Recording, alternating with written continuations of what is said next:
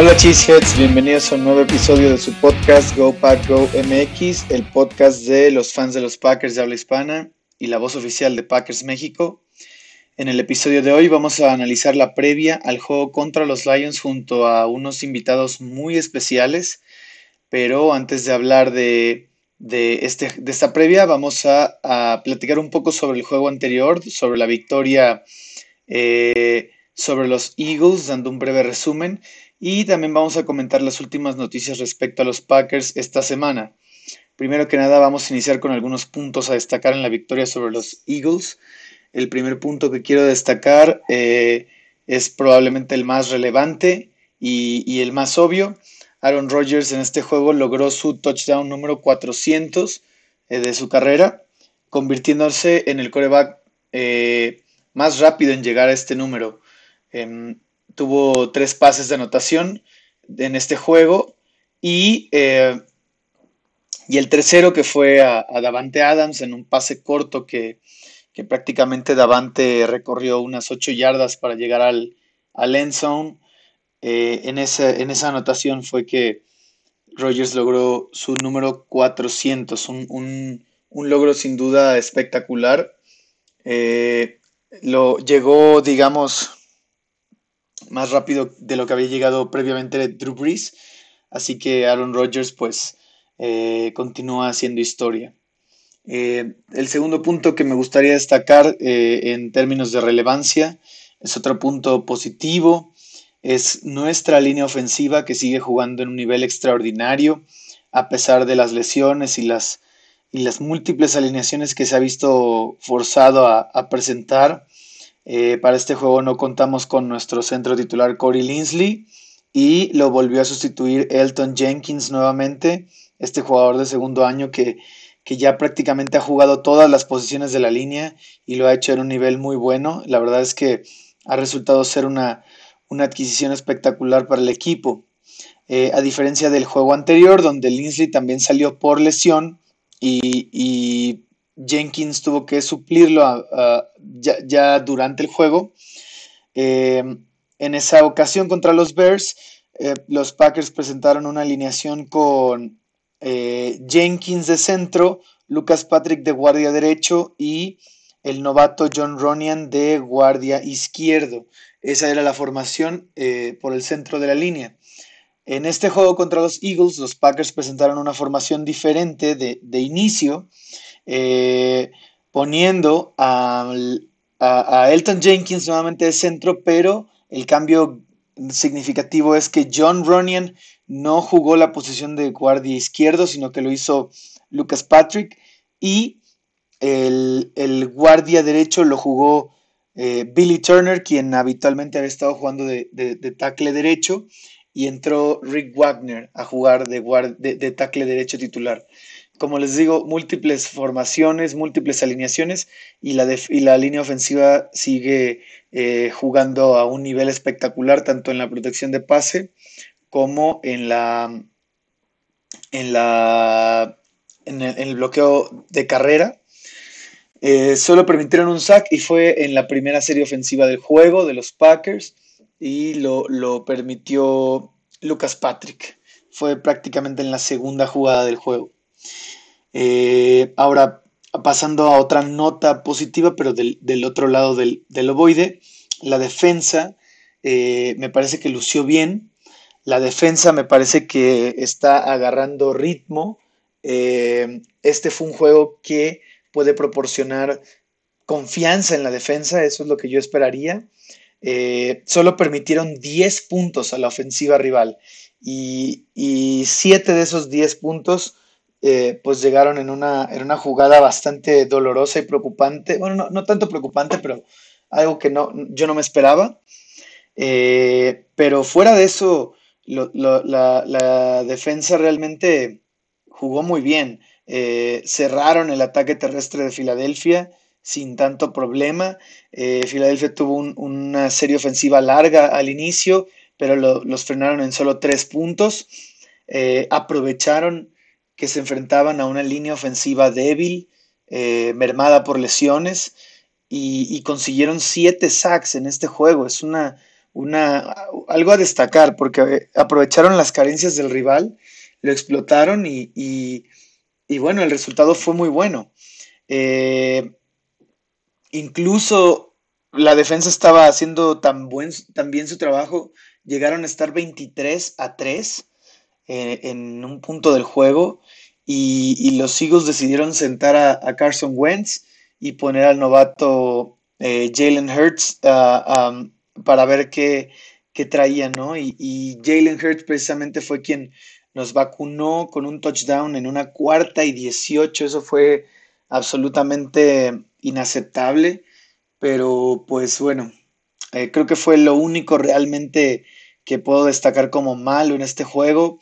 Eh, después del, partido, Sadarius Smith en conferencia de prensa dijo que él, Preston y Kenny Clark hablaron previamente en la semana eh, con Mike Pettin para pues proponerle una forma más agresiva de jugar, para decir, para, para em, pedirle que los dejara em, ser agresivos en el pass rush y mantener las cosas simples, así esas fueron sus palabras, mantener las cosas simples up front, eh, en el frente. Y, creo que bueno, se, vio un buen resultado, los, los Packers, los pass rushers tenían confianza en que, en que se enfrentaban a una línea ofensiva débil y le sacaron provecho a eso, así que eh, un reconocimiento a la defensa que jugó bien, sí, contra una ofensiva que, viene con muchos problemas, que viene débil. Eh, los, los, receptores de Filadelfia fueron casi por completo borrados. el ataque terrestre no fue ningún problema. Eh, así, y, los Packers consiguieron eh, un, número de capturas relevante que impactaron en el juego. Así que, pues yo, yo veo una actuación defensiva eh, que, hay que destacar, la verdad, yo, yo ahí, eso, eso es lo que yo diría. Eh, ahora pasando a una nota negativa dentro del juego, una nota que definitivamente, pues sí es un aspecto que, podría yo decir eh, puede empezar a preocuparnos, es el tema de los equipos especiales. Los equipos especiales volvieron a, a regar el tepache, como, como se dice, eh, y permitieron otro touchdown en una patada de despeje. Nuevamente J.K. Scott hizo el ridículo, eh, bueno, ni siquiera intentando hacer la tacleada para evitar el touchdown. Eh, no es realmente un buen referente como nuestra última línea de defensa. Y la verdad es que el despeje en el que se originó este, este regreso para touchdown, pues fue, eh, no digo que fue terrible, pero sí tiene varias áreas de oportunidad que, no deberían estar pasando, como el hecho de que fue pateado al centro del campo, permitiendo al retornador pues mucho espacio para trabajar, en vez de hacerlo hacia un costado. Eh, la patada fue larga, sí, sin duda, fue una buena patada en distancia, pero no en, en tiempo en el aire lo cual no permitió a la cobertura llegar a tiempo y pues pasó lo que pasó, ¿no? Eh, el, retornador recibió la patada, recibió el despeje con mucho espacio en el campo, con mucho margen de maniobra y, y además pues pudo avanzar sin ser tocado al menos unas 10 yardas. Vaya, al final fue, avanzó sin ser tocado hasta, hasta la anotación, pero pues unas unas 10 yardas avanzó en lo que los primeros Packers se, acercaron. Así que bueno, eso, eso es algo que, los equipos especiales necesitan revisar, necesitan eh, atender urgente porque es el segundo regreso para touchdown, lo cual de verdad es algo inaceptable, inaceptable en, esta temporada. Eh, por último, me gustaría aquí plantear eh, a, ustedes que nos escuchan, pues igual y por Twitter me pueden comentar cuál creen que haya sido la jugada del partido, si el acarreo de 77 yardas de Aaron Jones para sellar el partido, que bueno, el acarreo de 77 yardas que terminó en touchdown de Aaron Jones para cerrar el partido, por cierto, Aaron Jones un, un juego eh, espectacular, bueno, no espectacular, muy bueno, muy bueno, porque antes de este acarreo estaba teniendo números un poco eh, por debajo de lo que se esperaría, llevaba unas 50 yardas en, en 14 acarreos. Y, luego llegó esta de 77 yardas, ¿no? Este, estos 50 yardas en 14 acarreos no eran un buen número, pero contra esta defensa pues era, sabíamos que iba a tener un juego difícil y luego explota para, para ese touchdown largo. Así que muy bien por Aaron Jones. Entonces, e, esta jugada o el pase de 50 yardas de, de Rogers a Adams, Rogers tirando desde su propia zona de anotación, la verdad es que fue una, una jugada espectacular. Eh, para mí debe ser una de las mejores jugadas del año. Eh, o al menos una de mis, de, mis favoritas de este año. Eh, Rogers dijo, de hecho, esta semana en el show de Pat McAfee que para él fue un mal pase de su parte, más bien fue una gran atrapada de, de Davante. Él sintió que, que, quedó un poco corto con el pase y Davante pues le, le hizo el favor, ¿no? De, pues de, mejorar o de, de, que la jugada saliera muy bien como salió. Entonces ahí se las dejo, eh, Cheeseheads, cuál será la, jugada del partido. Y, bueno, pasando a, noticias que se dieron esta semana y, algunos movimientos del roster, bueno, vamos a empezar con, los movimientos. Aquí, em, pues primero que nada, Corey Linsley fue mandado a la reserva de lesionados, pero eso pasó desde el sábado antes del partido. El, 5 de diciembre lo movieron a la reserva de lesionados y elevaron a un jugador de escuadra de prácticas, el guardia Ben Braden. Eh, y, bueno, él, está en el roster activo actualmente. Eh, después del juego, Matt LaFleur eh, en conferencia de prensa expresó preocupación por las lesiones de, de Raven Green, perdón, del safety Raven Green, del liniero defensivo Billy Wynn y de nuestro corredor y retornador de equipos especiales Tyler Irving. Y, ellos posteriormente en esta semana terminaron en la reserva de lesionados. Por lo tanto, pues los Packers pierden por al menos tres semanas a estos jugadores. Algunos creo que parece que se perderán el resto del año ya. Eh, o el resto de, la temporada ya eh, no, regresarán. Eh, por ahí reportaron que quizá Billy Wynn podría regresar, pero bueno, se ve complicado con su, su lesión de tríceps. Em, y en contraparte, los Packers elevaron al roster activo al, safety Henry Black, quien estaba en la escuadra de prácticas.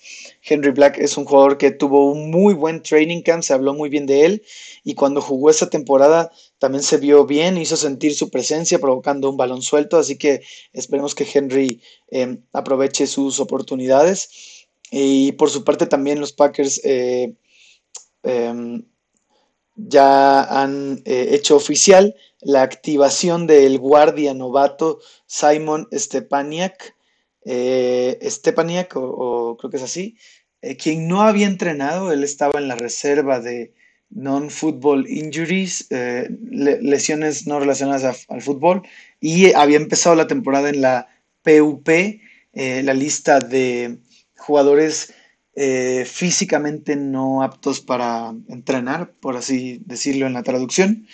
Eh, y no había podido entrenar hasta ahorita que lo activaron y eh, entrenó de hecho ya esta semana, ahora que, lo activaron. Así que pues Stefaniak ya en el roster activo, habrá que ver qué, qué trae el novato. Realmente no, no veo un escenario en el que lo vayamos a ver en acción extendida, más bien eh, creo que es un movimiento para tener profundidad en la línea con las bajas que ya tuvimos. Así que pues bien por, bien por Simon que regresa a la acción. Y por último, también esta semana se confirmó que no se permitirán fans en Lambeau Field durante el resto de la temporada regular. Y bueno, esto a pesar de que se han, se han estado permitiendo la entrada algunos familiares y, y trabajadores del estadio, no más de 500 personas, pues se confirma que no habrá fans esa temporada regular. Énfasis en temporada regular, aún no sabemos si quizá para, para los playoffs eh, pueda haber gente. No se ve realmente muy factible, pero todo puede pasar. Ya, ya ah, bueno, en, en, noticias no relacionadas al fútbol americano, pues ya sabemos que, que se están empezando a distribuir las vacunas para el COVID, así que, eh, bueno, quién quita, ¿no? Igual en una de esas em, se, logra tener aficionados en la en Lambo Field para la, eh, para la postemporada. Y eh, algunas anotaciones sobre el reporte de lesionados de la semana. Eh, los Packers entrenaron hoy y em, listaron a algunos nombres a destacar aquí. Dos jugadores no participaron en, el entrenamiento y ambos fueron por conmociones cerebrales. Uno fue el, el ala cerrada Jay Sternberger, quien eh, salió del juego por precisamente la conmoción, y el receptor ecuánimo Saint Brown, muy malas noticias para Saint Brown, quien en mi opinión estaba empezando a agarrar ritmo, estaba empezando a, impactar en, el plan de juego, y pues ni hablar, otra vez posiblemente podría perderse el, eh, un juego, ¿no? Por lesión. Eh, Jake Scott fue un, participante limitado eh, con una lesión de cuadríceps. Kevin King, Chris Barnes fueron limitados también. Alan Lazard limitado, Marcellus Lewis limitado. Estos estatus de limitado realmente no, no son preocupantes hasta que se mantengan, digamos, en la semana, habrá que ver cómo evolucionan, ¿no? Este, pero bueno, los únicos que realmente me preocupan un poco son eh, Equanimus y, y Jay Sternberger. Así que bueno, Cheeseheads, eso eh, por parte del juego anterior.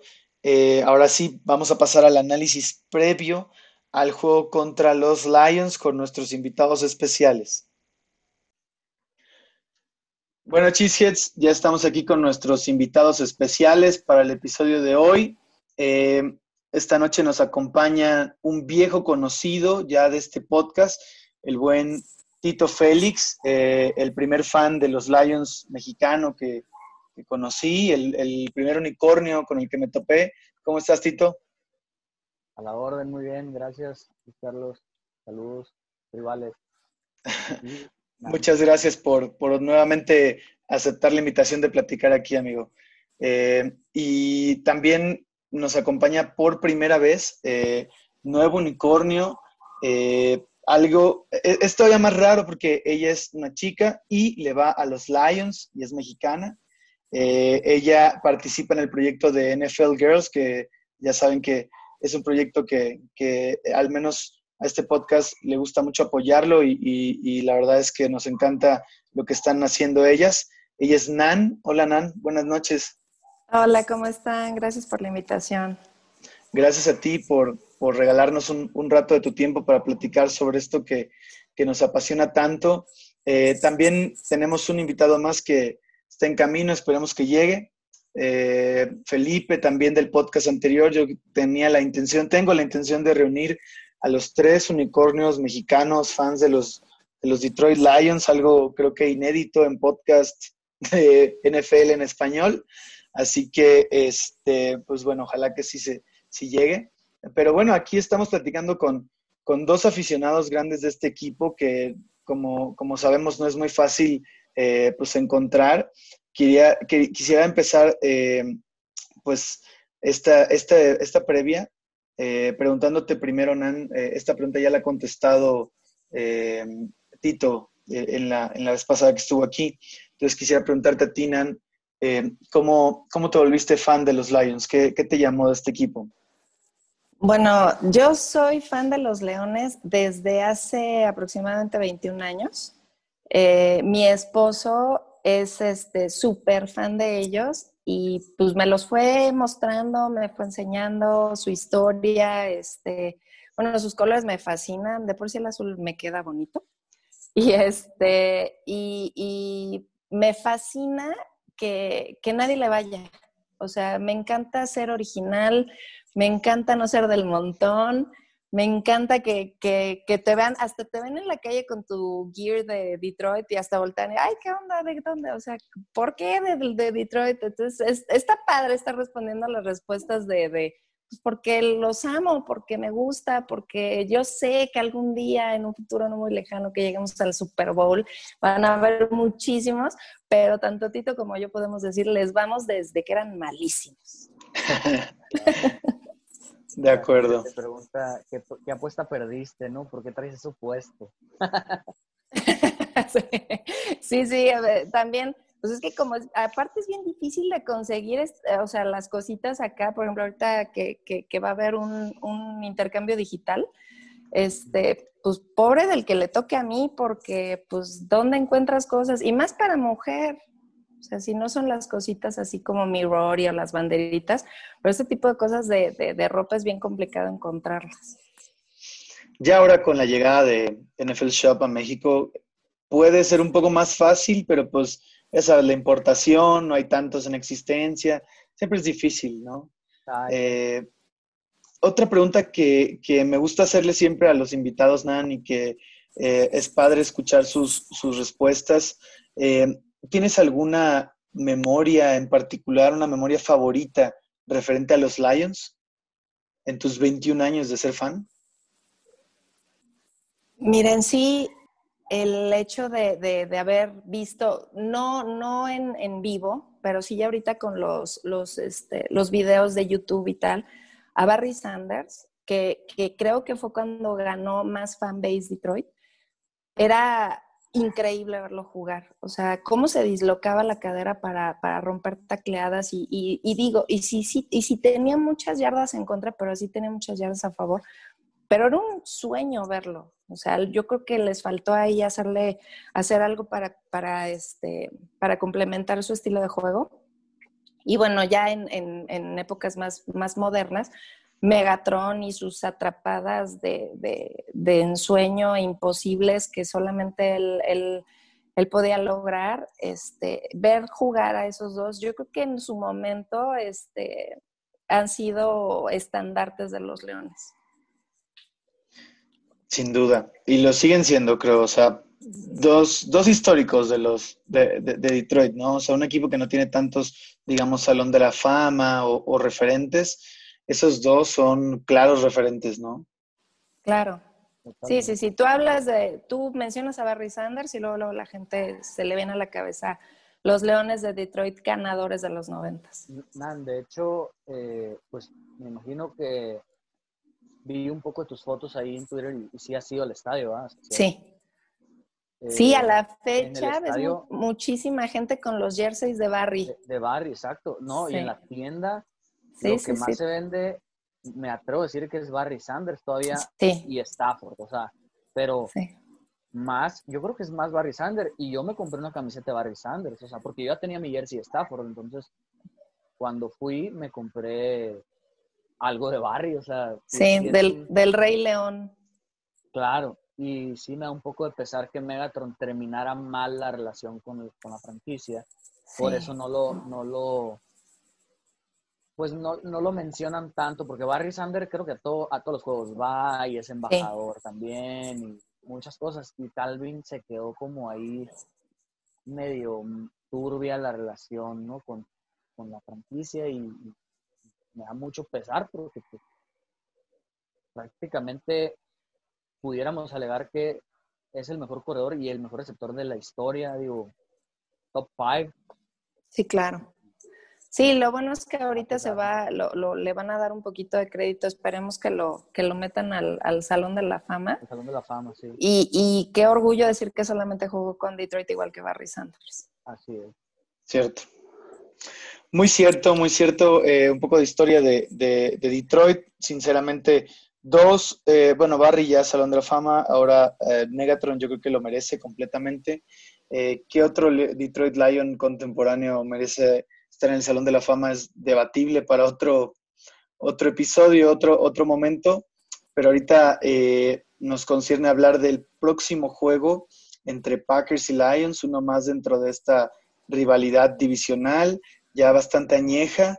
Eh, el segundo ya de la temporada. El juego anterior, bueno, tuve la oportunidad de platicar con Tito. Eh, hace ya casi tres meses que fue este juego, entonces mucho ha cambiado, hay un panorama distinto ya para, para ambas franquicias. Me gustaría empezar este, esta previa eh, preguntándoles, em, con la salida de Matt Patricia, los Lions de cierta manera cumplieron la semana pasada con la vieja tradición o el viejo dicho de que equipo que debuta coach gana, ¿no? Y le ganaron a los Bears la semana pasada eh, en un, tipo de comeback impresionante. Eh, y, bien por ustedes, ¿no? En, ese juego, esa gran victoria que consiguieron.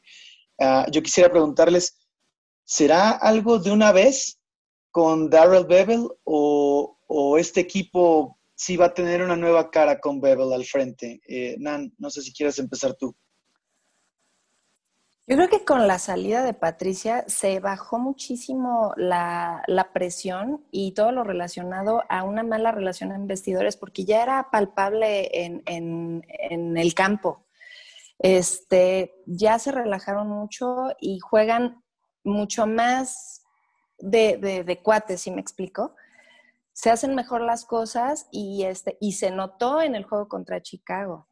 Este, porque el primer mensaje que, que, salió a decir el, coach Bevel fue, vamos a salir a divertirnos, a hacer lo que sabemos hacer, este, vamos a ganar relajados y, a disfrutar.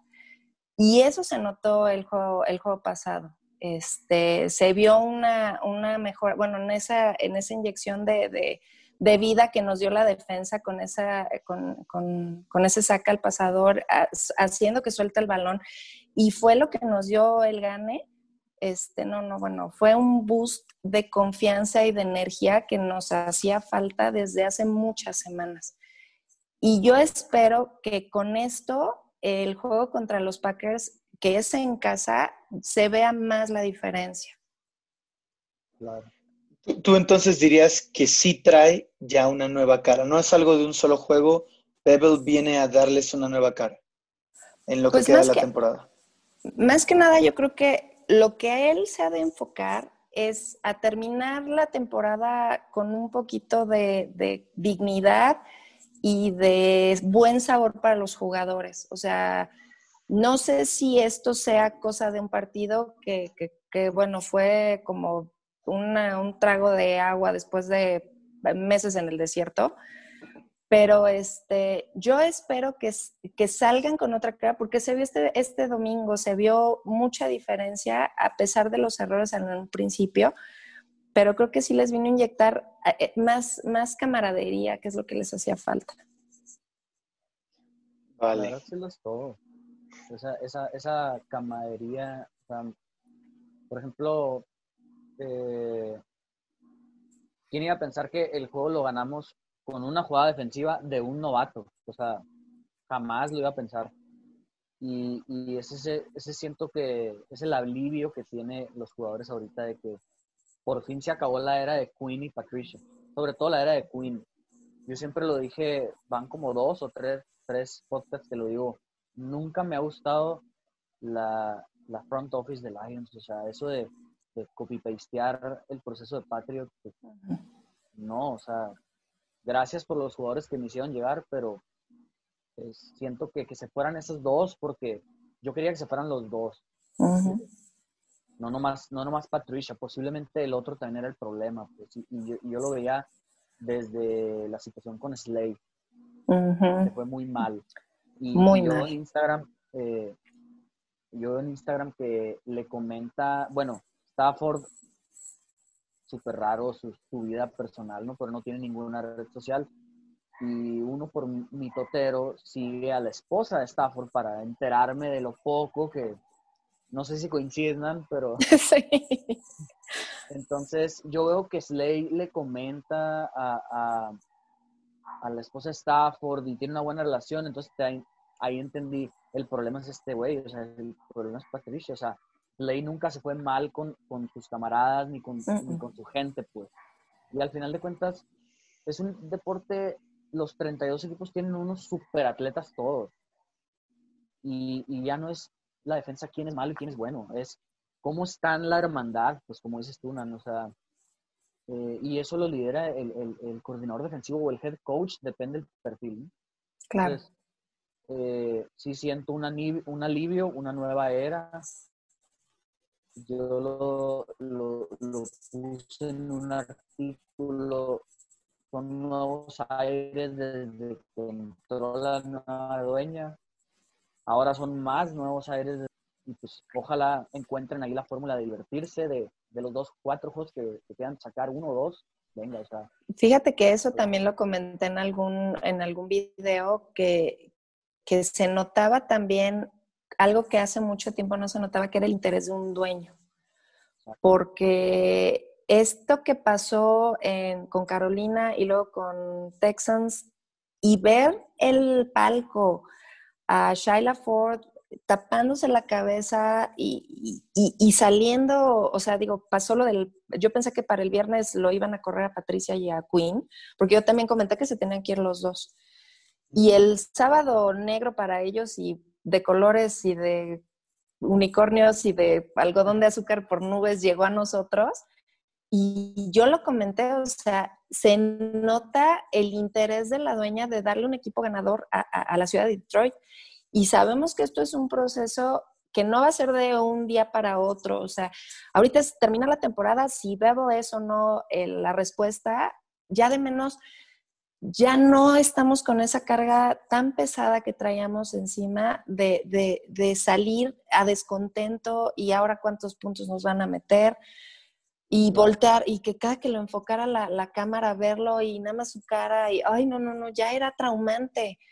Entonces ahorita es una bocanada de aire fresco totalmente este Bebo, desde su mentalidad, desde cómo se vieron los jugadores, o sea, padre, yo sí noté mucho la diferencia.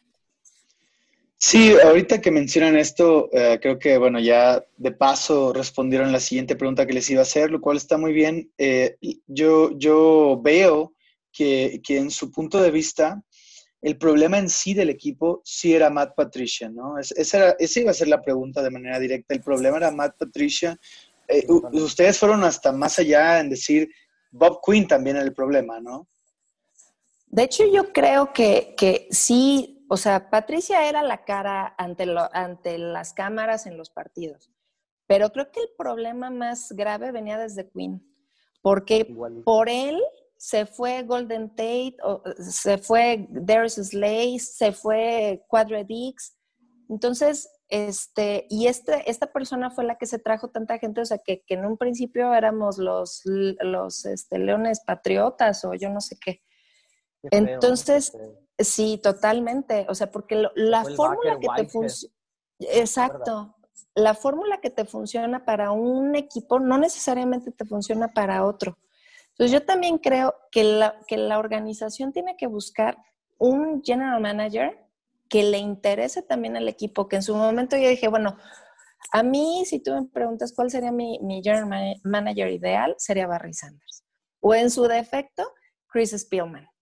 Porque son gente que de verdad les importa el equipo y necesitamos eso, desde un gerente general que le importe qué traes, en, eh, eh, qué buscas para los drafts, que este, este draft, no sé, digo, a mi punto de vista, la primera selección agarras a un Okuda, híjole, discúlpame, pero, pero no. O sea, a, mi punto de vista luchaste a perder desde, desde ahí, porque no era lo que necesitabas en ese momento.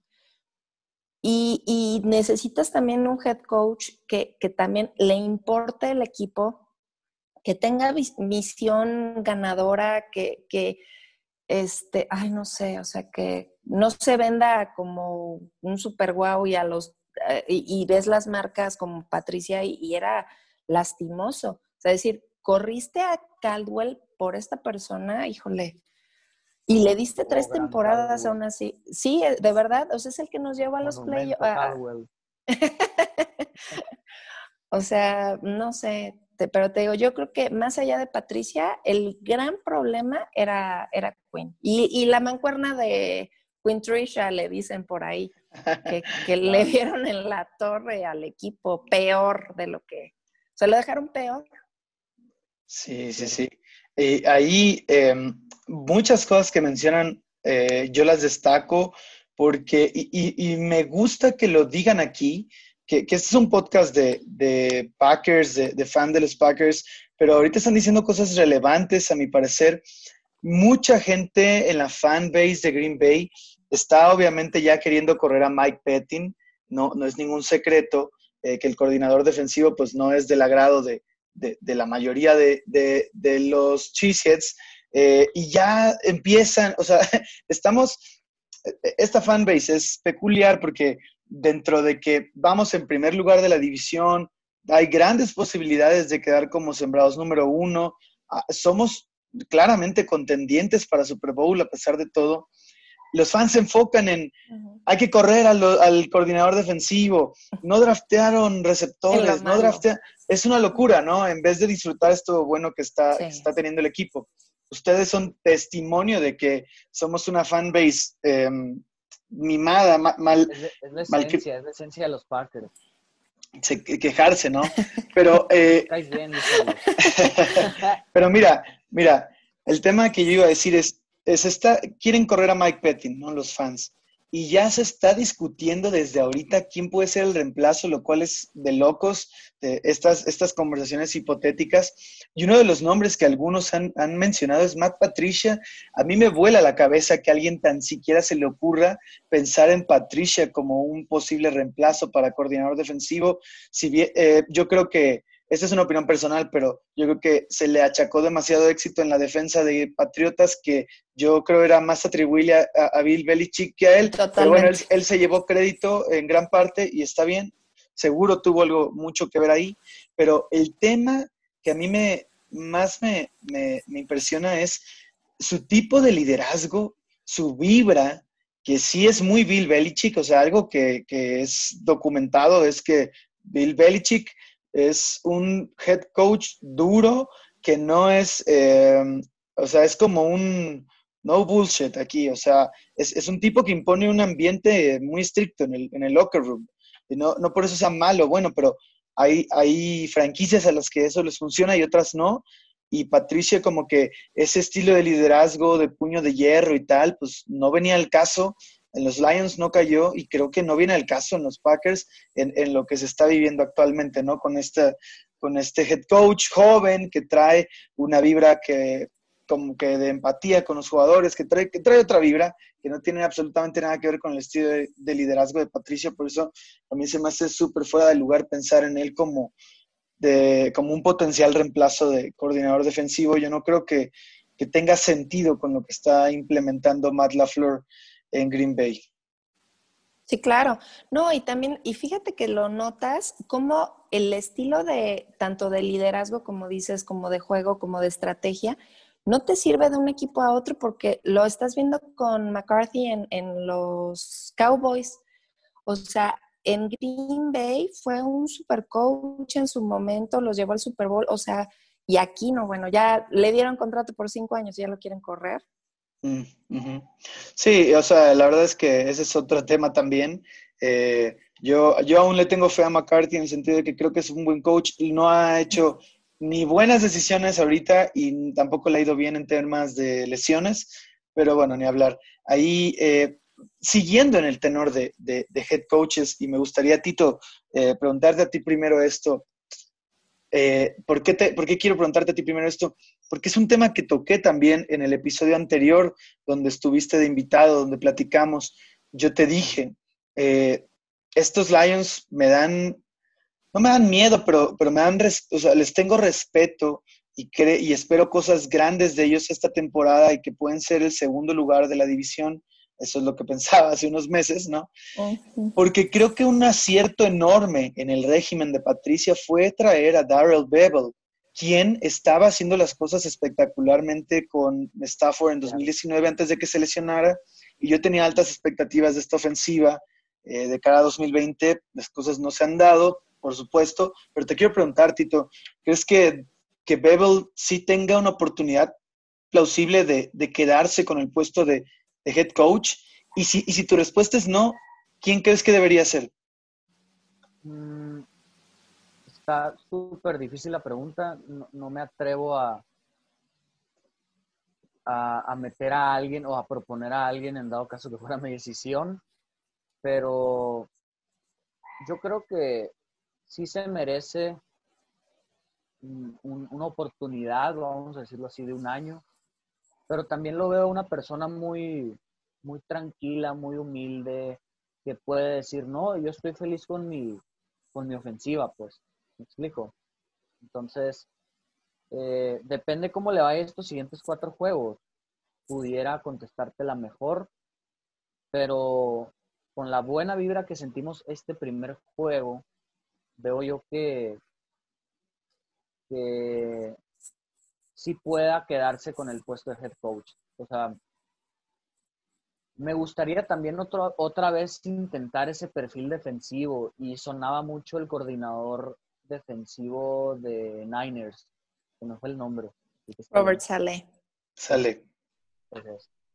Eh, y, y, ese perfil también como que, híjole, me llamó la atención por, porque se ve juvenil, se ve bien energético, se ve que pueda crear ese ambiente de, de, amistad con todos los jugadores, pues casi, casi de su edad, cinco, mayor, cinco años mayor, me explico.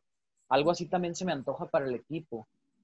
Y, yo creo que esa fórmula se, me haría ideal. Un perfil como el de él y que no me extrañaría que Bebel diga, ok, yo me hago un lado, o sea, yo me encargo otra vez de, de, mi ofensiva, de Stafford y de retener a Stafford, ¿eh? porque puede que haya rumores de que, se nos vaya, ¿eh? y, pues no me gustaría eso a mí, digo, conseguir que es difícil, ¿no? Entonces, en, resumen de, la pregunta, yo creo que sería, eh, sí estaría bien buscar mejor un perfil joven, eh, a lo mejor tipo McVeigh, tipo alguien que genere esa vibra de amistad. Pero más defensivo según tú, ¿no? O sea, de, lo que te gustaría a ti. No, es que mira, esto que dijiste ahorita me, me, o sea, me llamó mucho la atención. estaría muy impresionante tener a un head coach Saleh con, eh, con dupla y con este Bebel de ofensivo, estaría interesante. Eh, creo que vas a tener competencia para, para tener a Saleh. Además de que Saleh este, es un poco también de este tema de mm, un volado, ¿no? En el sentido de que es joven, inexperto, sin experiencia, quién sabe cómo te va a salir como head coach, ¿no? Pero, pero es, un, es una buena apuesta, según yo. Nan, Nan ¿tú cómo ves? Eh, ¿Tú crees que se le deba dar la oportunidad a, a Bebel como head coach o preferirías buscar a alguien de fuera? Yo creo que ahorita Bebel lo, lo que está haciendo lo está haciendo muy bien aunque no le veo materia de, head coach. Entonces yo creo que, lo van a dejar como interino hasta que termine la temporada, en lo que encuentran una mejor opción. Y como decía Tito, la más fuerte que se escucha es Robert Saleh. Eh, aparte de que él es, eh, él es de, nativo de Michigan, él creció y se formó en Dearborn, donde los leones tienen sus campos de entrenamiento, y él creció yéndole a Detroit entonces también eso como que genera la, cuestión que comentaba de, alguien que sea de casa, que, traiga el, la intención. con Barry Sanders, pues, exactamente. exactamente, o sea, el push de, sacar adelante al equipo que nadie voltea a ver. Aunque también se escucha, o sea, se escuchan varios prospectos, eh, al menos en redes sociales, que uno que no me gustaría, pero ni por favor, es Jim Harbaugh él no me gusta, no me gusta su perfil para los Leones, no lo veo ahí, pero para nada. Ni siquiera en Michigan lo está haciendo bien. No, no, y lo, empezó a hacer relativamente bien, porque aparte, pues él es también, ya ves que fue coreback de los Wolverines en, su juventud. Pero este, no, no, no, no, no lo veo para Detroit, no le veo ese, ese, la, la, la garra o eh, lo que necesitamos para los Leones en este momento. Y el que también se escucha muy fuerte es, el coordinador ofensivo de, Kansas, este Eric Bienemy, pero a este, a este señor se lo van a pelear, pero peor que rebajas en Sara, porque va a haber muchísimos equipos que van a coger del tema de head coach. Yo creo que más bien la directiva se va, los dueños se van a, a, enfocar más en ofrecerle un buen deal a Robert Saleh y yo creo que sería una muy buena opción para Detroit. Tienes, eh, tienes toda la razón, ¿eh? no había pensado porque, de hecho, bueno, sé muy poco de Robert Saleh, pero lo que sé, lo poco que sé es que él fue, eh, bueno, es amigo de Matt LaFleur y tuvieron básicamente, básicamente Saleh le dio la oportunidad a, a LaFleur de em, integrarse a la universidad donde él estaba coacheando, que creo que era Central Michigan, no me acuerdo bien, pero era una universidad de Michigan. Entonces, tiene, ya con eso estoy conectando el tema de que él es nativo de Michigan, ese, ese arraigo ahí, pues estaría, estaría interesante, estaría padre para ustedes, creo yo, eh, porque esta franquicia creo que tiene talento, solo hay que apoyarlo, no, no es cierto, pero este, no, eh, o sea, creo que, creo que tiene talento, se lo decía Tito, pero el liderazgo, el liderazgo y el peso histórico que acarrean, eh, creo que son lastres fuertes ahí para, para la franquicia de, de los Lions. Tito, ya lo habías mencionado, ¿no? Tú tenías esperanzas, tienes esperanzas en, en esta dueña, vamos a decir entre comillas, nueva dueña, ¿no? Que, que sangre joven. Sangre joven, entre comillas también. Entre comillas. Sí, sí, entonces. Sí, sí, sí le. No nos queda de otra, obviamente, pero sí le tengo un chorro de fe, no sé por qué. Eh, o sea, tiene 50 años detrás de sus papás viendo, imagínate, es como, yo trabajo en el negocio familiar con mi papá y me traían desde que nací. ¿Sí me explico? Posiblemente ahí mis neuronas conectaron, no sé, pero estás viendo desde que naces eh, una empresa, un equipo, y hasta 50 años después te lo dan. Imagínate todo lo que ha de pensar, querer hacer, se quiere comer el mundo. Claro. Por eso sus entrevistas que dice, yo vine aquí a ganar. O sea, e, ella se pide a Ford, pero ella ya nunca tocó puestos de la empresa de Ford. O sea, ella es Lion. O sea, ¿sí me explico? Es, es lo único por lo que ha vivido. A lo mejor sus papás sí tuvieron otros, otras empresas, otras cosas que hacer, me explico. Pero sí, que esto no era su prioridad. Exacto. Y y por ahí me voy un poquito también que a lo mejor se, se, va a dejar, ella va a tener su otra, su otro gabinete pues de consejero, digo, estoy inventando, ¿no? Pero creo, claro. creo que... Estamos escribiendo nuestra cartita a los reyes. Exacto. Pero confío mucho en eso, pues que por ser un, un perfil más joven, que a lo mejor los dueños pasados pues cómo les tiraron piedras de vendan el equipo, sí. no se interesan, porque era cierto, o sea, ve lo que le hicieron a Barry Sanders, a la, carrera de Calvin Johnson, o sea, ni modo que ella no haya, ella estuvo ahí, ella estuvo ahí mucho antes de que llegara Barry Sanders, o sea, ella estuvo ahí y vio cómo no apoyaban a los talentos que ya había. Entonces, claro. creo yo que, que por ahí va eh, la mejora a futuro y pues tiene que ser un plan mínimo de cinco años, pues hay que entenderlo. Sí, sí, sí, sí. Ojalá y, consiga a, a Saleh y, tomen buenas decisiones en general. Ojalá. En el draft. Ya tomó una buena decisión que fue correr a estas dos personas, entonces, pues, un paso a la vez, ¿no? De acuerdo. Claro. Sí, de acuerdo. Y bueno, ahora, ya que nos habíamos adentrado bastante en el tema Lions, vamos a adentrarnos ya ahora sí en el juego de este próximo domingo.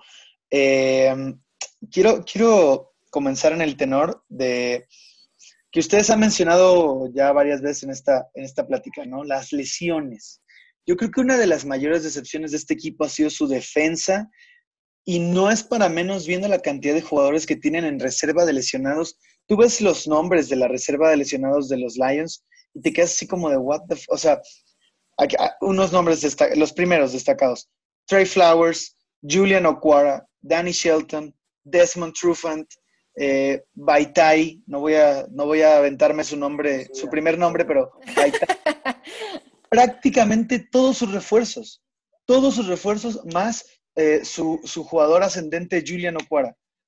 Pero todos estos están en reserva de lesionados ahorita. Y en la defensa literalmente tienen como es Roger a Everson Griffin, viejo conocido de la división, y al hermano de Ocuara, Romeo Ocuara. Y, y más nada. Entonces, eh, aquí, mi pregunta es, ¿creen que, que, la defensa pueda mejorar o al menos eh, ser una defensa que pueda mantenerlos competitivos en los partidos? Ya lo dijo Nan hace rato y, bien se mencionó. La semana pasada ganaron el juego con una jugada defensiva. Bueno, ganaron el juego gracias a que una jugada defensiva les dio la oportunidad. Entonces, esta defensa tiene lo necesario para mantenerlo. Pues mira, la verdad es que toda esta temporada se ha visto que nuestro talón de Aquiles es la defensa. O sea, porque así como podemos anotar 40 puntos, nos ganan por 41. Entonces, aquí la incógnita es ver si se puede hacer algo todavía para mantener los juegos lo más cerrado que se pueda, para definir ya, hasta si quieres, en el cuarto cuarto. O sea, porque, digo, sin duda, de verdad es bien complicado la, situación que dices con los lesionados y, eh, hemos sido una, una, este, bien inconsistentes porque si te fijas en los primeros juegos perdíamos o ganábamos por así. Y bueno, ya después con lo de Carolina ya fue una patada en las nachas, ¿no? Pero bueno, pero sí, ahorita este, la defensa, no sé si se pueda hacer algo, porque aparte la defensa de Green Bay es muy poderosa. O sea, nada más trata de llegarle a, a Rodgers y está bien canijo. O sea, es este eh, eh, más que nada lo que, se, lo que tenemos que, hacer es, y, lo vimos en la semana 2, es que este, la, la, estrategia es tratar de parar la carrera de Green Bay también. O sea, Rogers, un pase que de repente ni lo ves venir y ya está solo el corredor, el receptor en la zona de anotación. Y eso es lo que no hemos podido parar. Entonces, ay, no sé, o sea, sí es una pregunta bien complicada porque nuestra defensa me ha hecho sufrir mucho.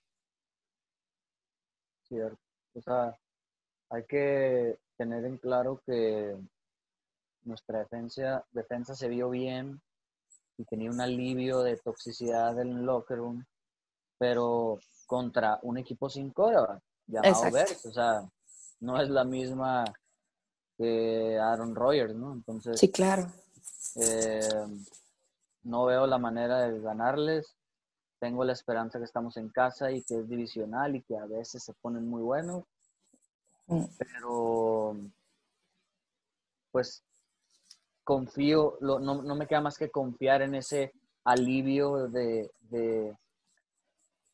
de, química en el juego que, se vio contra Vers, ¿no? Entonces, eh, ojalá alguno de los de la lista pueda jugar, que no creo.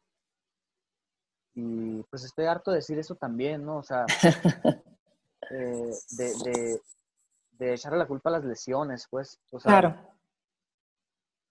eh, Saints está jugando mejor sin su coreback Drew Brees. Eh, me acuerdo que hace el año pasado, hace dos años, eh, Steelers quedó 8-8 con todo equipo lesionado.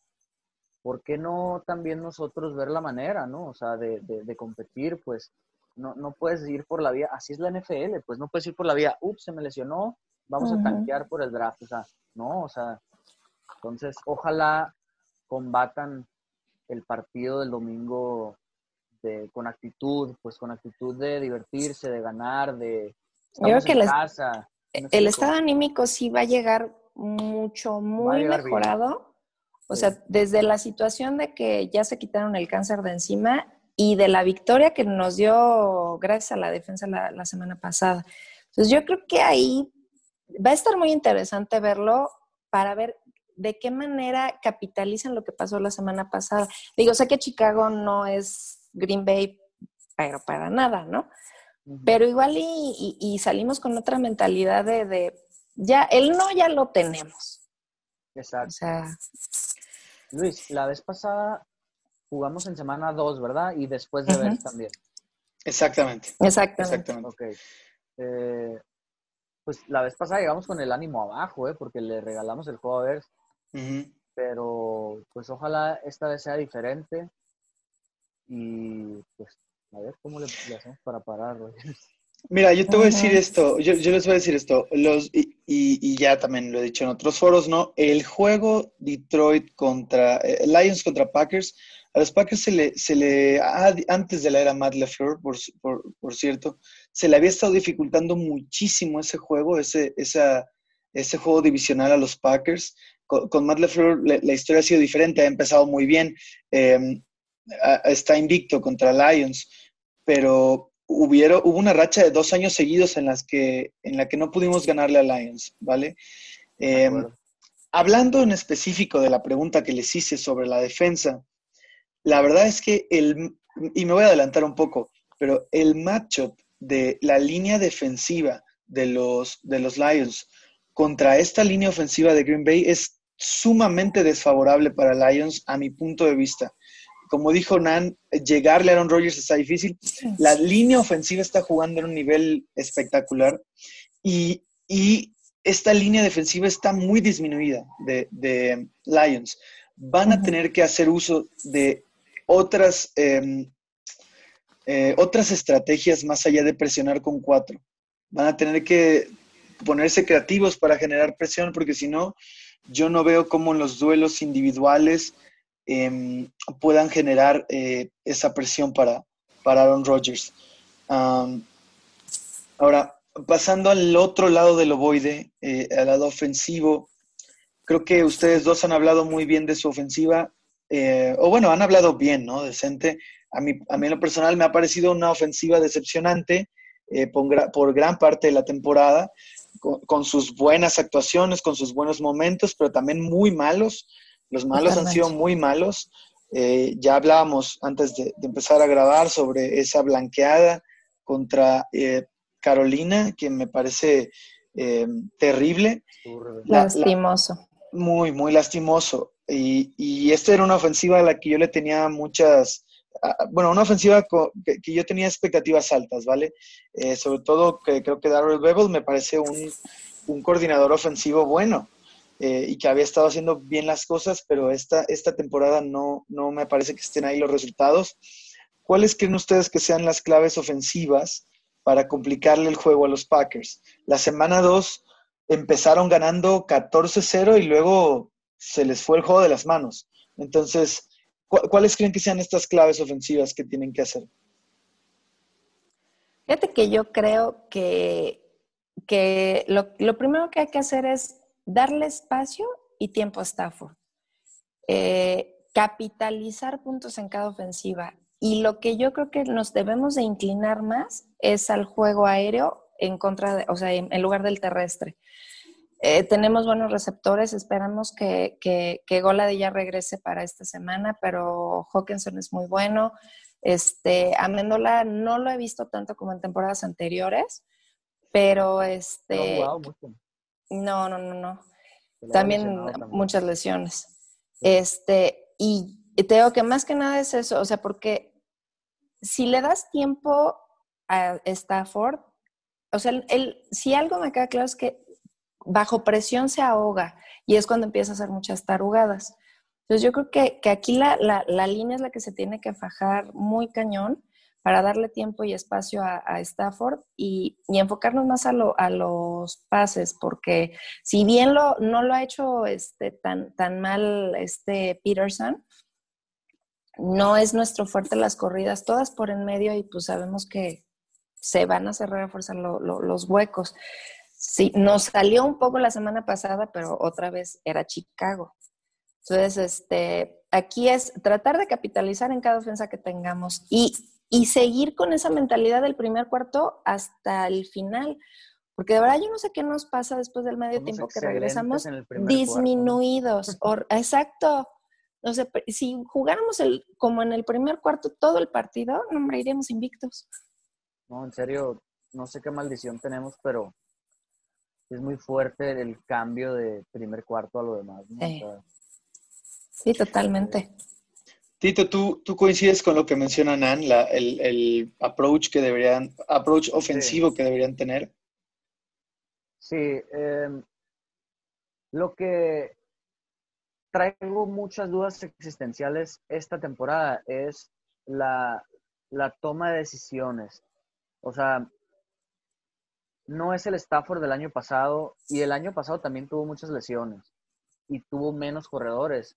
Sin embargo, jugó mejor el año pasado que este. Eh, hace muchas eh, estupideces, así como dicen, y a lo mejor por la presión que tiene. Pero hay unas estupideces que no son por presión, o sea, eh, este, esta temporada me ha servido también para decir, eh, ¿qué está pasando con la decisión ofensiva? O sea, quisiera ver si, ya ves que salió un artículo que Rogers eh, salió que muchas veces ignora la orden y hace lo que él quiere, ¿no? Y es lo que hacía Peyton Manning también, o sea, a lo mejor es lo que hacen los buenos quarterbacks, pues, los grandes. Y hay jugadas que mandan, sobre todo en el partido de Thanksgiving, que me quedaba yo, como, ¿por qué estás mandando esto? Pues, o sea, ¿quién es el culpable de mandar esa jugada? ¿Stafford o, el head coach o el offensive? ¿Quién de los tres tiene la culpa? Entonces, eh, si quisiera como o deseara el, el, hecho de que no le echemos tanto la culpa de que ah, tengo cuatro receptores muy buenos, pero nunca juegan juntos. Es cierto. O sea, no me acuerdo el último juego que tuvimos a Hawkinson, a Mendola, Marvin Jones y Bola juntos los cuatro. No me acuerdo. Yo creo que han jugado este año una vez o dos veces juntos los cuatro. Pero me gustaría también encontrar ese, ese hueco que tenemos de, Si algo a mí me queda claro es que Stafford ya lleva 11 años en el equipo. O sea, eh, si en su momento no le, no le hiciste un equipo alrededor de él porque era un jugadorazo, ya ahorita ya no va a pasar. Entonces yo creo que más bien tendrían que enfocarse a buscar en el próximo draft a un buen coreback y que se quede a uno o dos años más, que la verdad no le echo más a Stafford, detrás de él para aprender un poco. O sea, para no, para que no nos pase lo que en su momento a los Bengals o a los Chargers, que no les quedó de otra más que mandar a su coreback este novato, y ya vimos lo que le pasó a Burrow y ya vemos lo que le está pasando a, este Herbert. Fuertes declaraciones de Nan, ¿eh? No voy a venir esto. Voy a venir el, el, sucesor de Stafford aquí. Sí, sí me dolió. Yo sí. sí me dolió, pero, pero bueno, o sea, tienes razón. La verdad, Mm, yo creo que ahorita es el prime de Stafford, tiene 32 años.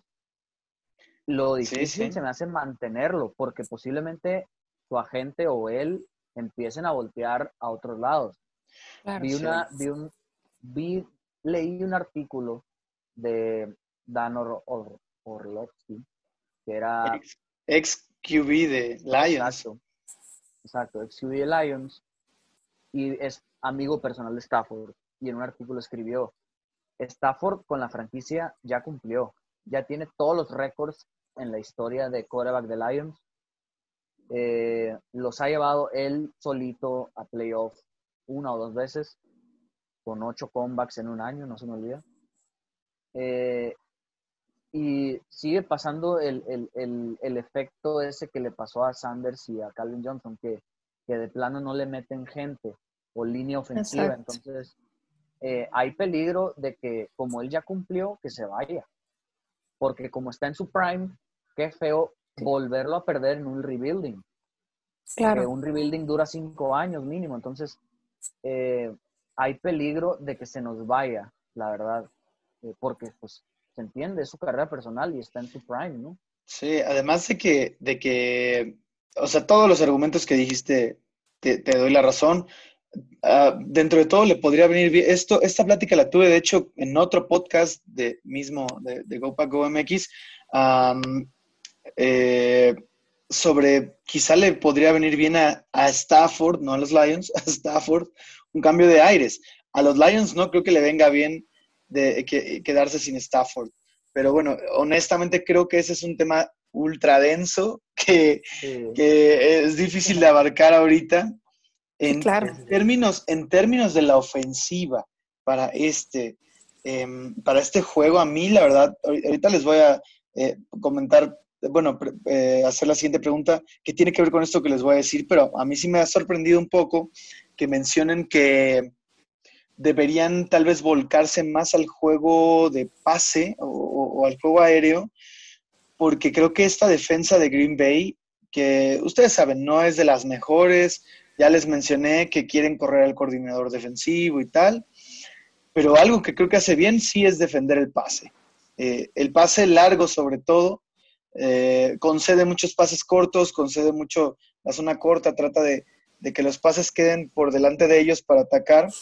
Eh, y algo que todo el mundo sabe, creo, hasta este punto es que no defienden bien la carrera, ¿no? Y me parece que el trío de, corredores de los Lions debería tener tal vez un poco de protagonismo el próximo juego si quieren mantenerse en el juego, ¿no? Porque además si corren el ovoide a esta, a esta defensa, pues dejas a, a Rogers en, en, la línea, en el banquillo, pues, y, bueno, em, no sé qué opinen eh, con respecto a este approach. Pues ojalá vuelva a Swift, o sea, está lesionado para variar, lleva dos o tres juegos fuera, y, y pues... Karen Johnson creo que no está lesionado y lo han tenido relegado sí, un poco injustamente, creo. Mm, no sé, la verdad, nunca se quita la rodillera robótica y eso me indica que como que no, ya no sé, él solo ya no se tiene esa confianza, creo yo, que ya no quedó bien de su lesión, o sea, bien al 100%, porque mm, le tiran puro pasecito raro, o sea, no sé si sea como un, quieren que se corra solo o del equipo, ¿no? O, de plano no, se, no confía en el mismo. Se me hace muy raro esa situación, pero pues volviendo Swift, creo que sería un alivio para intentar ganarle a Packers. Sí, pues ojalá, porque ya ves que había estado en, en, lo del protocolo de conmoción. Ya salió desde la semana pasada, pero estaba ahorita eh, que de una enfermedad, o sea, que estaba enfermo. No dijeron por, no dijeron de qué, no, no, no sé si sea COVID, no creo, porque debería de estar, de aparecer en el protocolo de COVID. Exactamente.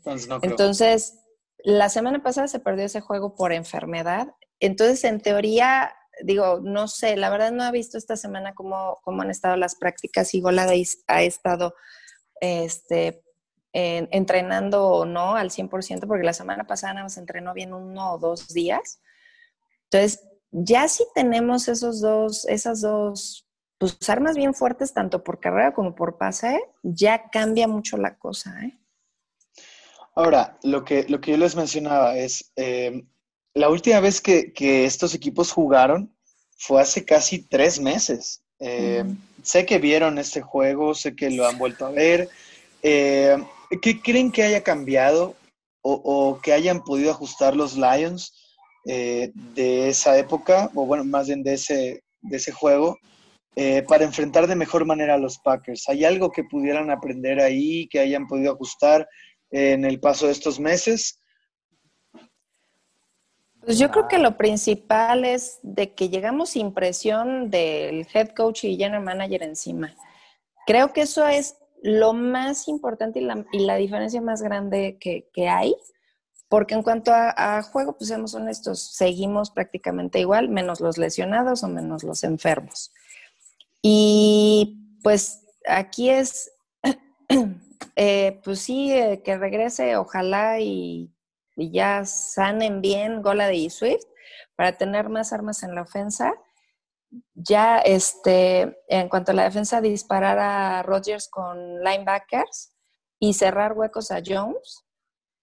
Y pues lo más importante es salir con una mentalidad ganadora de tratar de defender el four field después del último juego en casa, jugar con el corazón, con ganas de ganar y pues a disfrutarlo, a divertirse. Así es. igual, eh, tal cual no siento que tengamos un cambio de, ah, por fin llegó este jugador o hicimos este trade, o sea, no, no tenemos nada de eso. Lo, que le tengo fe y el único cambio es un gran cambio de toxicidad en el locker room, locker room y, de nuevos aires y que pues es el primer juego de Bedel en, casa, ¿no? Sí, el, el, el, la, nivel anímico es bien importante. Ajá, el, es lo único que traigo de diferencia contra hace tres meses, ¿no? El nivel anímico y, pues la bienvenida de, de, de, Bebel ahí en casa como head coach, ¿no? Y como, con la nueva vibra, a ver que, que ojalá funcione.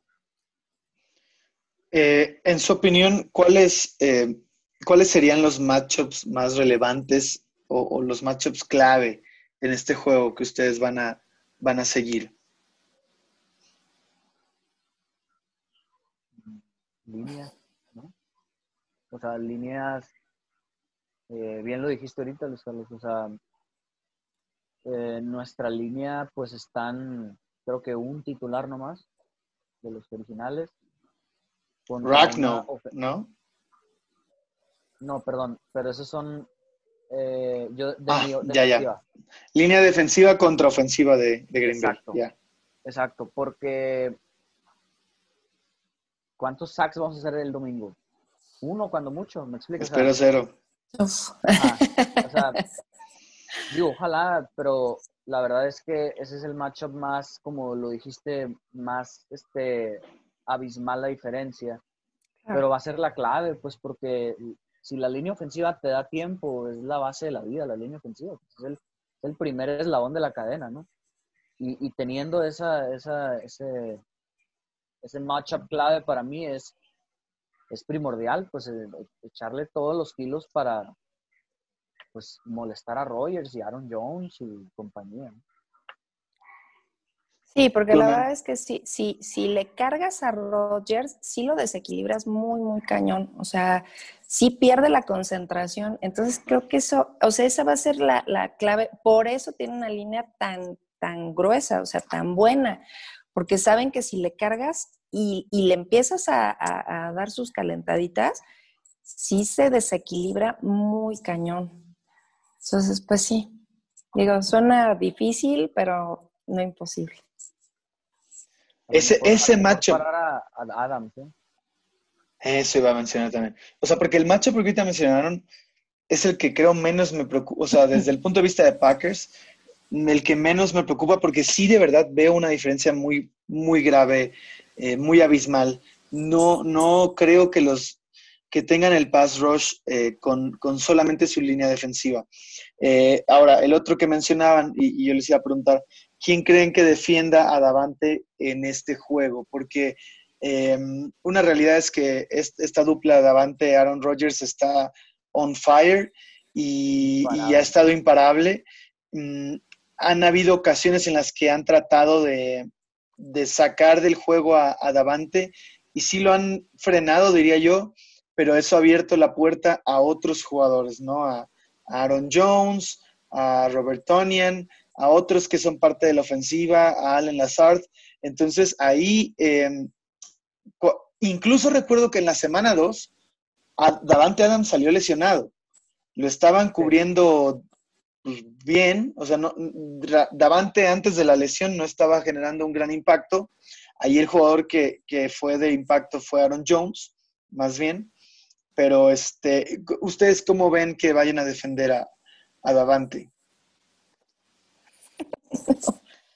Mira, simplemente, si te pones a ver los, este, los rankings, o sea, Green Bay en la ofensa es el, número dos. O sea, no pudimos en su momento parar a, a Camara, que era, era la, la, clave, ¿no? Para ganar ese partido. Entonces, ¿qué podemos hacer? Pues ahora sí que que, este, que Dios nos bendiga y, se echar toda la carne al asador y echarle todos los kilos. O sea, porque, híjole, no, sí, eh, sí va a estar complicado, pero pues mis leoncitos. Fue el primer juego, me acuerdo el, pasado de, de, Jeff Okuda, que a mí sí me gustó ese, ese draft porque se había ido Slay, ¿no? Si hubiera estado Slay, pues ok.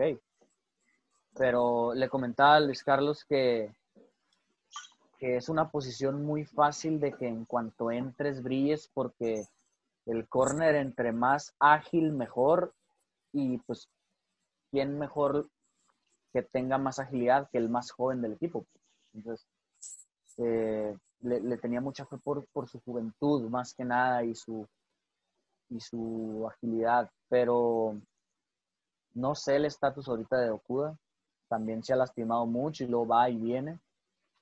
Eh, pero yo creo que va a ser si te pones al tú por tú con Adams, no, no lo vas a defender. O sea, es el mejor top 3 de las mejores rutas de la liga. O sea, nadie puede con él uno contra uno. Entonces, hay que ver la manera de, de zona, ni modo.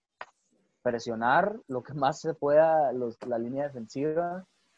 Y literal me da risa decirlo porque es, lo peor que tenemos. Pues, o sea, la línea defensiva no, que presione lo más que se pueda y los demás, pues, ahí en la zona.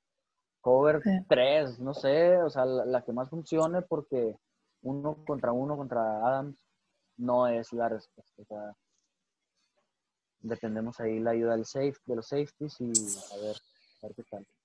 Y decir que, que Patricia era un coach defensivo de puro cobertura personal, puro man. Casi nunca jugaba zona. Creo que ahora eso está empezando a cambiar. Ojalá. Ojalá que sí. Yo soy más de la zona por porque ya no es como antes, pues la verdad cada vez son todos los jugadores cada vez son mucho más super atletas. Y uno contra uno, nadie, nadie te puede parar y, cada vez son más estudiados los receptores, cada vez tienen mejores rutas. Y pues contra Adams, que es uno de los mejores en rutas, pues olvídate.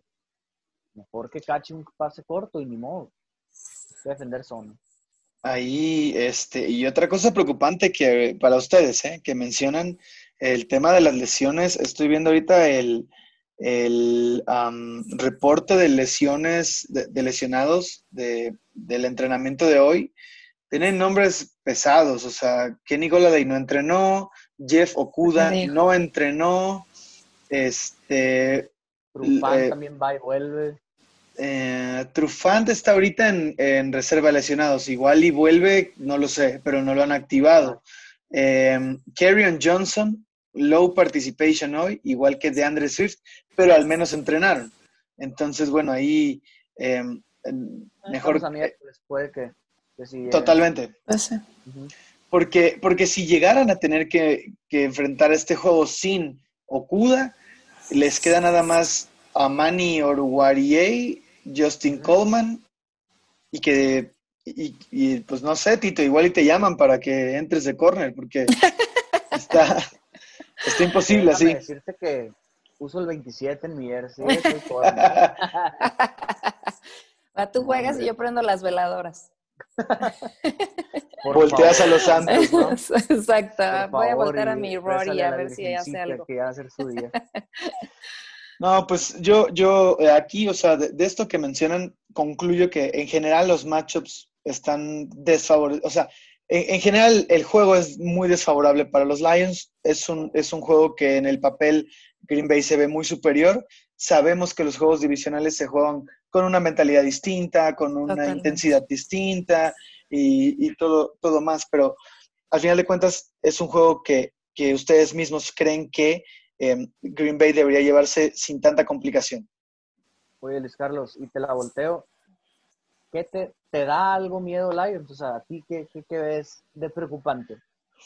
Mira, me preocupa, vale, eh, me preocupa a mí que Green Bay entre en en un modo como llegó contra Jaguars hace unas semanas. Ah, y como también llegó, o bueno, cosas similares se dijeron posterior a la derrota de, Tampa Bay. ¿Qué me refiero?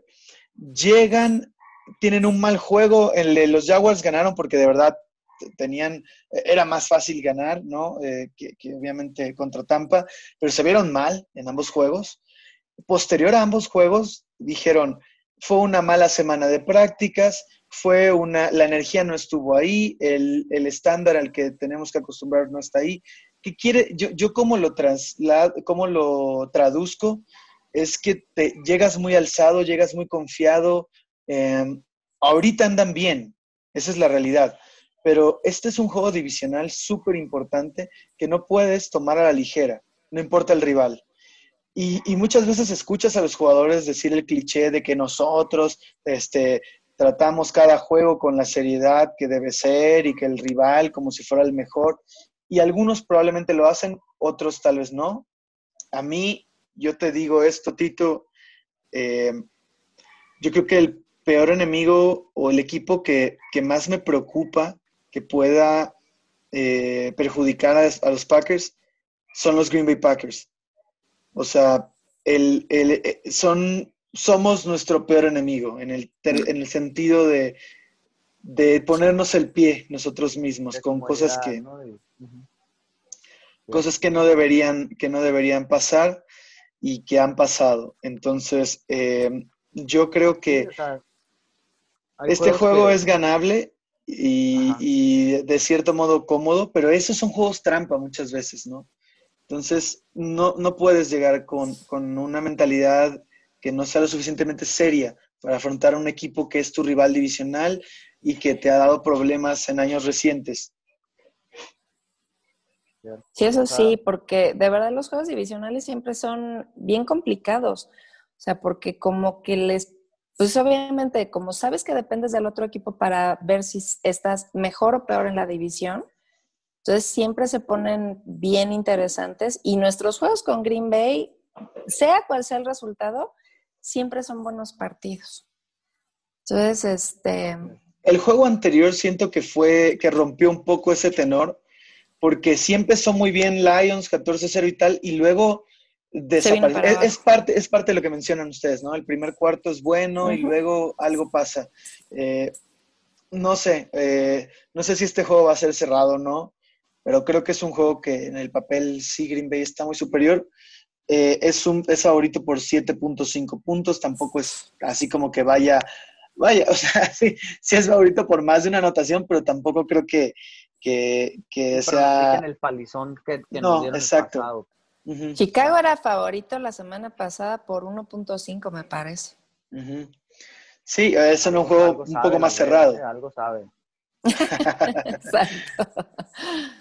No, la, la verdad que sí, o sea, no, no hay manera de, de, cómo ganarles, a no ser, como lo dijiste, o sea, que ustedes mismos se hagan bola y, y hay dos, tres jueguitos que Rogers de repente saca lo diva y, se enoja y hace berrinchito, ¿no? Y pues, ojalá sea el domingo ese, pues, pero, pero sí es cierto, o sea, es la única fórmula que veo yo para ganar, que, que tengan ahí fallas internas, yo creo. Mira, ahorita hablamos de, de, pronósticos, pero sí te podría decir que en algún, en uno de los múltiples universos que, hay, sí podría haber una posibilidad en el que este juego se convierta en un tiroteo, ¿no? Rogers versus Stafford y las defensas quedan relegadas, ¿no? Creo que la defensa de Green Bay ha mejorado este, incrementalmente las últimas semanas. Sigue sin ser la gran defensa, pero pues de ese lado, eh, si la ofensiva de Detroit juega a su potencial y tienen disponibles a sus jugadores importantes, eso podría complicarle a la defensa de Green Bay y, terminar siendo un tiroteo de el que más puntos anota al final gana, ¿no? Y, obvio, ¿no? Pero, pero de, digamos, un juego de altas. Eh, eso puede ser, pero también, por otro lado, si, si Detroit llega sin disponibilidad de sus mejores hombres, si la defensa de Green Bay continúa en esta buena racha, paran a, Stafford, creo que, la, creo que la línea ofensiva de, Detroit es buena, o sea, no es de las mejores, pero me parece cumplidora, me parece cumplidora. Eh, un 7-8 de 10, Sí, mira, ahí los últimos dos juegos de Green Bay que fueron contra Filadelfia la, semana pasada y previo a eso eh, Chicago, ambas líneas ofensivas eran, yo considero, malas, o sea, peores que las de Detroit. La, semana pasada contra Filadelfia, que es una línea ofensiva, está muy parchada, eh, la, defensa de Green Bay consiguió siete sacks. Entonces viene en ese sentido enrachada, pero esta línea ofensiva presenta un reto de un nivel un poco mejor que lo que se ha visto las últimas dos semanas. Entonces, em, pues sí, yo, yo creo que si las cosas se dan, si, ciertos factores caen en su lugar, puede ser un tiroteo, ¿no? Entretenido de ver. Ahora sí, eh, para ya concluir y dejarlos ir, porque ya, ya platicamos un buen rato, una, una excelente charla. Nunca llegó nuestro tercer invitado, ni modo, pero pues con ustedes, con ustedes me, la paso de lujo. Eh, ¿Cuál es, ahora sí, échenme sus expectativas del juego. ¿Qué, ¿Qué, esperan de este juego? ¿Cuál es su pronóstico? Nan, tú primero. Pues yo espero un buen juego un mucho mejor juego que el de la semana 2 por el estado anímico que comentábamos de los jugadores con el que van a llegar entre los cambios del staff y la victoria de la semana pasada. Este, yo creo que eso nos va a dar un buen boost de confianza que necesitamos, al menos para cerrar la temporada con un poquito más de dignidad, que ya con la salida de Patricia Quinn ya es muchísimo, ¿no? Es un avance muy, muy cañón. Y pues yo espero, o sea, no sé si pase, pero lo espero y lo deseo con todo mi corazón, un juego cerrado, que, que sí mejore mucho la defensa como lo vimos en ese cierre de la, de la semana pasada. Y ante toda adversidad voy con mis leones amados, adorados, y de hecho yo fui la única en los picks que puso a mis leones. Pero bueno, con ellos voy a ir de aquí al fin del mundo. Sí, sí, o sea, los amo, pues qué puedo decir. Y yo espero en mi corazón y le voy a bajar a todos los santos del cielo y a todos los dioses del Olimpo para que quedemos un 31-28 favor Detroit. Uf, ok. Ese, marcador me asusta, me asusta. Eh, venga, Tito, ¿tú qué dices? Pues yo voy a seguir en la buena vibra, ¿qué me queda? Eso, eh, Tito, carambas. La verdad que por dos cosas, porque hay nuevas vibras, hay nuevos aires en el equipo. Eh, mi compañera Nan ya, ya, partió el queso aquí, nos puso arriba por tres.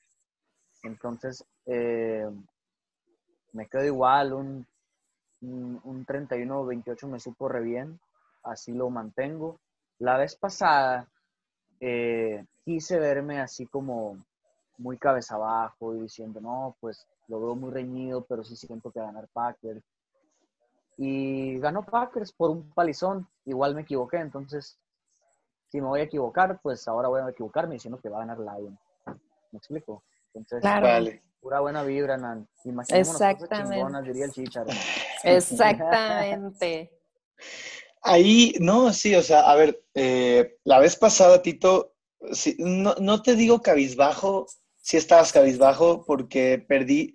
A ver, recuerdo que en esa plática venías, en esa plática venías eh, bien desinflado por esa derrota que no era presupuestada contra Bears, ¿no? Y en último segundo y tal, este, y me dijiste, esta contra Packers sí está presupuestada. Yo te vi, sí, sí estabas cabizbajo, ¿no? Pero, pero sí te vi un poco realista. Eh, eh, y ahora, pues, qué bueno que, hay buena vida. Mira, o sea, si algo bueno deja 2020. Pues. O sea, ya estamos muy claros que. sí, sí. Te digo, el no ya, lo tenemos. Exacto, o sea, ahorita ya no hay, ya no hay como, hay como literal, hay como 3% de posibilidad de pasar playoffs, entonces, si está o no presupuestada, pues me vale, me, quedo con la buena vibra, pero bueno, perdón por interrumpir. No, está bien, está bien, y, es, y es la actitud diferente que traen ahorita, porque sabes que al final de cuentas, eh, si algo bueno dejó el 2020 para Detroit es el despido de Patricia y Quinn, eh, y eso inyecta ánimo en ustedes, ¿no? Como fanbase, y, y, es palpable, ¿no? En este episodio, a diferencia del anterior, donde venían, la verdad es que ya, ya me acordé, ¿no? Sí, sí venías, tanto tú como Felipe, como Tristones, por lo que pasó yo tampoco tenía esa victoria de los Bears presupuestada. Al final las cosas están cayendo en su lugar, ¿no? Cada, ya en este punto, en la semana que estamos, semana 13, 14, 14, ya prácticamente todos los equipos son lo que son, ¿no? Exacto. Eh, los contendientes son contendientes, los eliminados son eliminados, pretendientes, pretendientes, ¿no? en ese tenor, no me gustaría, obviamente, que, los Lions le hagan la maldad a mis Packers. Eh, yo yo, bueno, he de confesar aquí eh, con ustedes y ante la, audiencia que nos está escuchando que mm, no voy a poder ver el juego, por desgracia, me voy a perder este juego, va a ser el primero que definitivamente me pierda. Eh, ahí me van a tener que estar dando las actualizaciones por Twitter, pero igual va a ser difícil, creo que voy a estar en un avión a esa hora. Entonces, este, pues ojalá que eso no sea la, la sal, pero eh, por, por, el entretenimiento de quienes sí lo van a ver, pues ojalá que al menos sea un tiroteo. La vez pasada fue una paliza, eh, igual y esta vez eh, por temas de pues ánimo y el estado anímico distinto del equipo de Lions y la localía, igual y esto pues se pone más cerrado y, termina siendo un juego que se define por menos de siete puntos. Yo, mi pronóstico que les voy a dar eh, va a ser un 34-30 a favor Packers. Ah, los Packers cuando llegan a la marca de 30 puntos casi siempre ganan, entonces tienen que llegar a esa marca y con esta defensa lo, veo plausible. Eh, pero bueno, ahí pues, ah, otra cosa que, creo que no, mencionamos, pero es un factor interesante, a pesar de que pues, eh, Detroit estaría de local, el jugar en domo, en domo vacío, puede eh, ser de ayuda para, para, la ofensiva de Aaron Rodgers. Entonces, bueno, eso, eso puede ser de cierto modo una ventaja para Green Bay, para la ofensiva de Green Bay, más que una desventaja. Entonces, bueno, ahí este, les dejo mi pronóstico. Tienes, tienes todo el derecho de pronosticar una paliza, ¿eh? O sea, me encanta tu amabilidad y tu prudencia. Es un caballero. Pero sí, sí la verdad que sí. Yo, a ver, pero... Este Packer fan. Pero tienes todo el derecho de, de, pronosticar una paliza. Qué bueno que no lo haces, digo, cada quien su prudencia y de verdad te admiro, pero la verdad que, pues, la lógica y Las Vegas dice 8 puntos. Pudiste haber dicho como Packer Farm unos, un 34-20 de tu parte no me hubiera extrañado, pero pues ánimo. No, mira, y, traemos la vibra ofensiva, va a ser un juego de alta. Sí, exacto, exacto. O sea, y yo lo digo, eh, lo dije antes de decir el pronóstico, ¿no? El marcador. Por el bien del entretenimiento de quienes van a ver este juego, que sea este marcador, ¿no? Obviamente, yo si estuviera viendo este juego, mm, preferiría una paliza y, tranquilizarme, eh, estar tranquilo ya el tercer y cuarto cuarto. Pero bueno, o sea, eh, estos juegos divisionales así son también. Eh, em, son, se viven hasta el último segundo, ¿no? Entonces, bueno, ahí, ahí se las dejo. 34-30, juego de altas y, y los, los Lions cubren la línea de, del, más siete, del más 8 que traen. Vamos a ver. Eh, pero bueno, eh, más allá de, sus comentarios, eh, les quiero agradecer muchísimo su tiempo, la buena plática que, nos aventamos ahorita, este, como siempre, la disponibilidad que tienen. les agradezco muchísimo. Ya la, la, semana pasada no tuve invitado, un poco mi culpa porque no planeé bien. Estaba, ya saben, el día a día cómo es complejo, pero este, pues nuevamente muchas gracias Tito y Nan por, por su tiempo. No, gracias a ti por el espacio y un placer conocerlos. Ahí eh, me gustaría si pueden por favor eh, pues decir dónde los encontramos, dónde los seguimos. Este, Tito, dijiste que escribiste un artículo, dónde podemos leerte, Nan, ya sabemos que estás en NFL Girls MX, pero para quienes todavía no te sigan, eh, díganos, ¿quién empieza? Vas, ladies first. Gracias. Pues a mí me encuentran en arroba NFLGirlsMX en Twitter, e igual en Facebook. Y este, soy la representante de los Leones de Detroit con estas preciosas chicas. Este, y mi Twitter es arroba NancyAle9.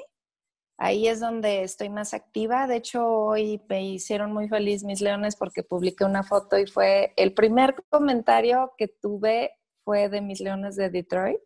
De hecho, lo publiqué en todos lados. O sea, fue un wow. ¿La cuenta Pero no, bueno. Sí. Casi yo. Wow.